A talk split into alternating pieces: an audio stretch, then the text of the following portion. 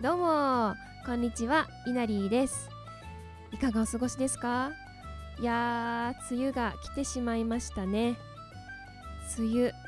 しんどい。梅雨って本当に心にきませんか？もうお日様に当たれないからなのかな。梅雨ね。どうやって過ごして乗り越えていったらいいんでしょうか？何かいい乗り越え方おすすめの過ごし方があればお便りで送ってください。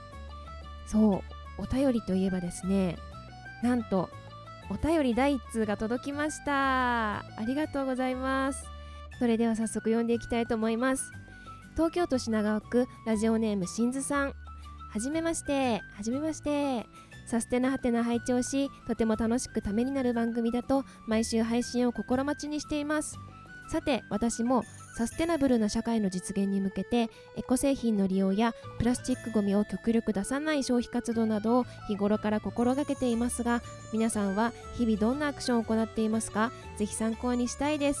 というお便りいただきました。ありがとうございます。今日はですねそんなしんずさんのお答えのヒントになればいいと思ってこんな場所に行ってきました。それでは早速どうぞ。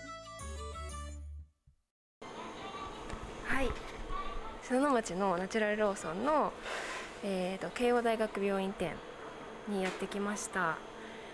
早速量り売りのコーナーを見つけたんですけれどもえっ、ー、とラインナップはねリーフボタニックスっていう種類のハンドソープボディーソープシャンプーコンディショナーがあってその下にエコストアの食器用洗剤洗濯洗剤柔軟剤デリケート洗剤が売ってます。でねその隣にあの無料の容器のサンプルが置いてあって何て言うんだろう。あの無印の化粧水みたいな感じの容器がこれ無料で量り売りの利用のお客様は無料で使えるらしいです。でその上に香りのテスターとか量り売りだから量りをが置いてあってもう置いたらペペペってすぐ測れるようななんか素敵な最新式っぽい測りが置いてあります。で価格的には体につける系のものは 100g200 円から300円ぐらいで洗剤系は食器用洗剤が 100g77 円。洗濯洗剤88円とか結構安く感じますね。でも 200g とか普通のやつ普通の売っている洗剤と比べたら、まあ、ちょい高ぐらいなのかな？オーガニックだからなのかな？ちょい高ぐらいで買えますね。うんそんなに遜色ないお値段にはなってますね。でもそっか1回40円ならここにある別のアタックの小分けになってるのは、うんうん、10袋で200円だから、うん、ちょっと高い。ちょっとだけ普通のと比べて高い。高い。やっぱりね。10袋も使わないとか、うんうんうん、あと2回分欲しいとかの時は支払う額は少ないな。おなるほどこんな感じでですねミサとモモコと私でそうナチュラルローソンに行ってきました。っていうのも洗剤とかそういうものの量り売りをやっているという噂を聞きつけましてで行こうっていう風になったんですけど行く前にどこの店舗でやってるのかっていうのを調べてみたらすごい限られてたんだよね。病院の中の店舗とか、うん、そういう限られた施設にしかなくってなかなかあの拙い中継であまり様子がね伝わってなかったと思うんですけど補足をすると洗剤とかその中身が入っているボトルっていうんですかね、うん、灯油タンクのちっちゃい版みたいなに液体が入っているのがトントントントンって並んでて、うん、それをこう蛇口をひねって入れるみたいな感じだよねそうだね。慶応大学病院結構入るの大変だった大変だったねどこにあるかもわかんないしねね。入り口が。うん、看護師さんとお医者さんぐらいしか。ねその日ちょうど休しなんだっけ？休診日？日だったね。うん、で人が全然いないからあの買ってる人もいなかったよね。そうだね。ナチュラルローソンで。働いてる人しか買ってなかうんうんったね、うん。洗剤が足りなくなったからといってあそこには毎回はいけないね。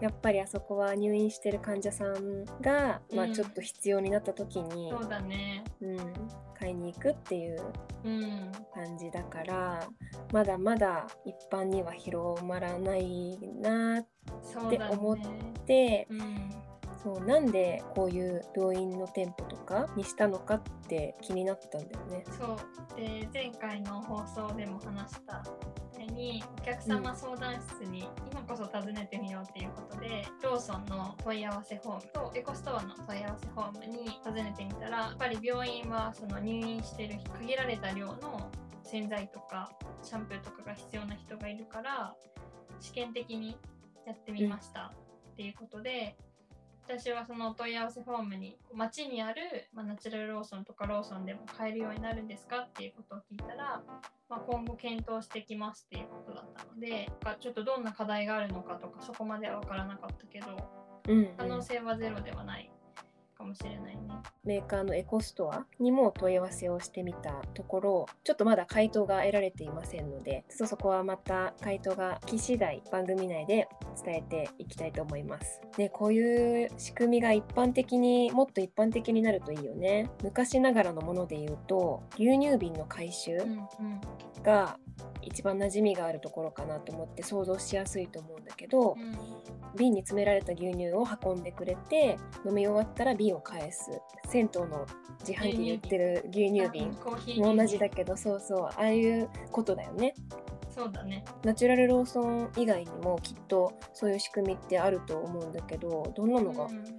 あるのかな、私が2年ぐらい前に知ってずっと気になってるのは、うん、ループっていうササービスでループ、ループ、うん。うんうん。LOOP でルうんープ、うんでテラサイクル社っていうリサイクルの会社が開発している仕組みの一つですでにアメリカとフランスではもうイギリスと方では始まっている仕組みなんだけどそれはまさに牛乳瓶の仕組みと同じで例えばプラスチックに入った醤油とかってその醤油使い終わったプラスチックボトルがゴミになると思うんだけど、うん。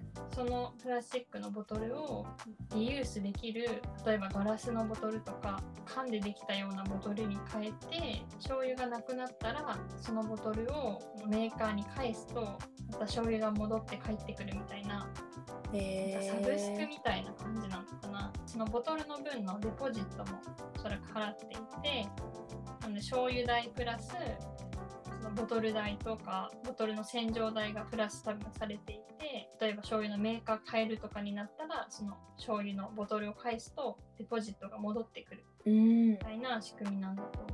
Suica あそうだね、の Suica チャージみたいそうだね。まだ試験導入が進んでるのかなっていうような。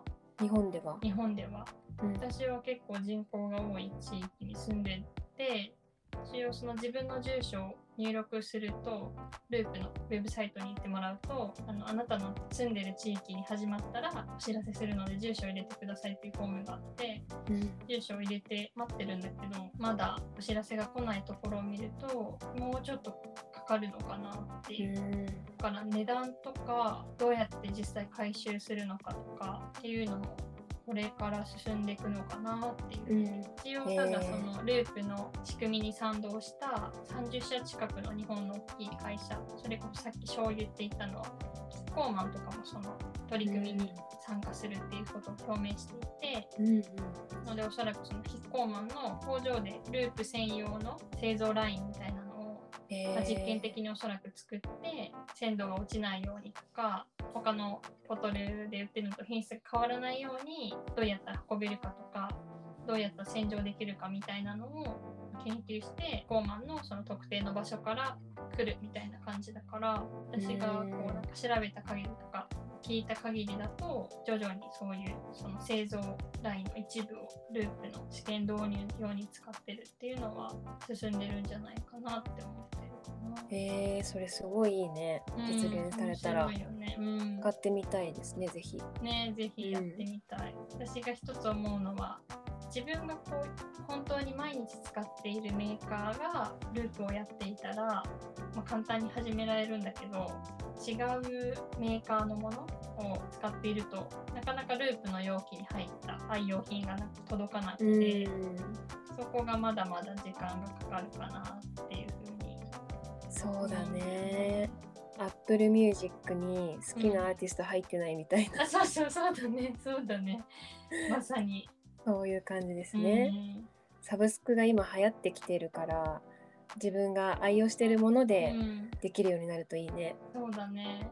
なんか見た限りだとすでに日本のメーカーのライオンとかうん、P&G とかうん。は賛同してるみたいだから、ループっていうのはそういうプラットフォームなんだね。あ。そうだね。プラットフォームだね。そこにいろんなメーカーやら企業やらがうん。参加して。くれれば、アメリカでくはハーゲンダッツもループに賛同していて、えにそう入ったアイスが届くみたいで。えーいいね。なんか夢がある。夢のあるがどんどん広がって生活の中のね毎日使う何か一つだけでもそういう仕組みが入るとうん、ゴミは絶対減ると思うから。そうだね。うん。いやすごい未来の話っそうだねていう感じがちょっと今はしてるけど、すごい明るい未来の話だね。そうだね。なんかうん。未来っていう話が出たけど、うん、調べてたらあの日経トレンディっていううん、次何が流行るかみたいなヒット予測があって、うん。それの2021年版にはなんかベスト30の中の4位がループだったみたいで30の中の4位ってすごいなってす思うんごい。だけどこういうのが流行るか今のところもって、うん、今のところまだ流行ってない。そうだね。今のところまだ流行ってないね。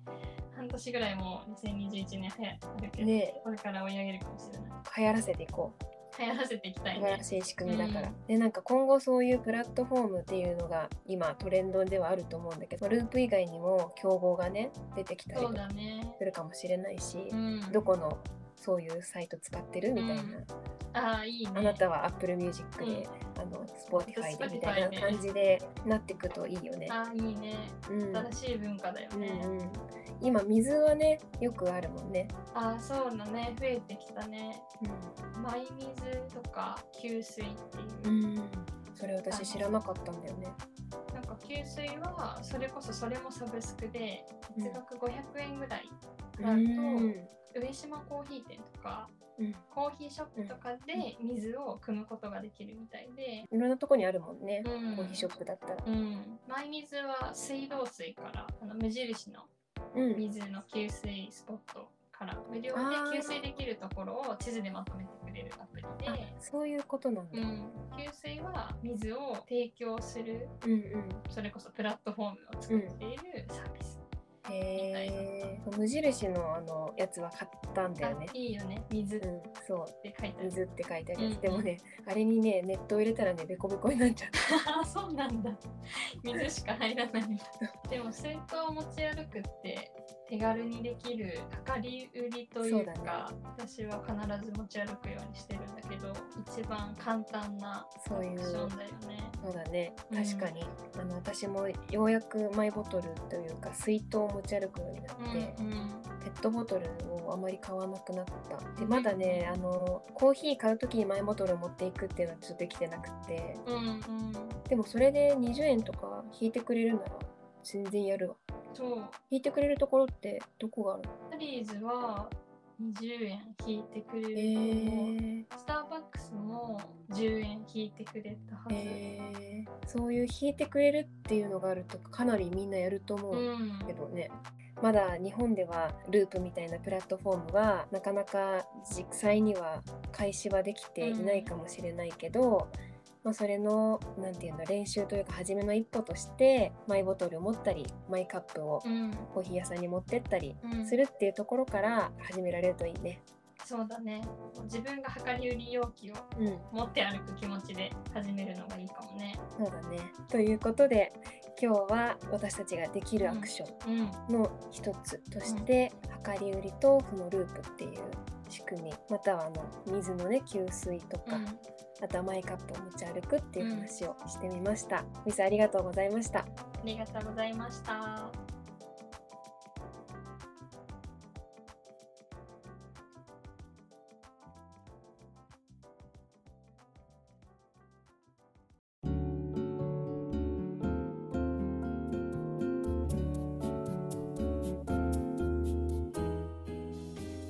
ということで今日は日常に取り入れられそうなサステナブルなアクションの一つとして容器のゴミを減らす仕組みをいくつかご紹介しました。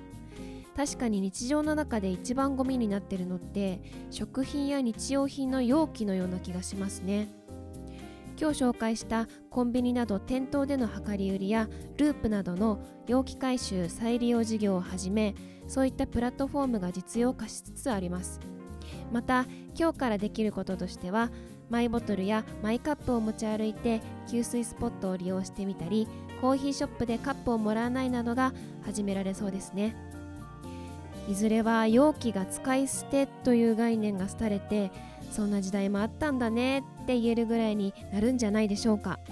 いやそうさせましょう。そうそう。そんな話をしていたら昨日イオンの店頭でループを導入というニュースを見ました。今度サステナハテナでも実際にそのイオンのループを利用してお伝えしてみたいと思います。あなたも気になったらぜひチェックしてみてくださいね。それでは今日も聴いていただきありがとうございます。また来週の日曜日にお会いしましょう。バイバーイ。